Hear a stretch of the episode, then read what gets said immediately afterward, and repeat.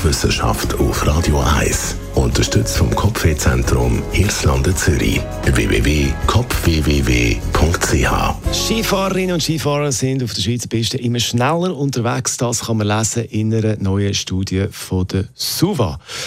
Manche sind auf der Piste so schnell unterwegs wie ein Auto auf der Autobahn. 75 Prozent der Skifahrer sind mit über 50 km pro Stunde unterwegs. Jeder fünfte sogar hat einen 70er drauf. Und da gibt es die ganz Mutigen unter uns. Äh, die sind regelmäßig über 100 km pro Stunde schnell. Das ist äh, ja doch ziemlich, ziemlich, ziemlich schnell. Die meisten, beziehungsweise den meisten ist es gar nicht bewusst, wie schnell sie unterwegs sind. Äh, man äh, unterschätzt da Geschwindigkeit. Das ist auch auch eine Erkenntnis von der Geschwindigkeitsmessungen, die der Unfallversicherer SUA da gemacht hat auf der Piste. Snowboarderinnen und Snowboarder sind da eher gemütlich unterwegs. Das also die Erkenntnis von dieser SUVA-Studie. Am Wochenende sind ja dann wieder bei dem schönen Wetter, wo es gibt, wahrscheinlich viel auf der Piste unterwegs.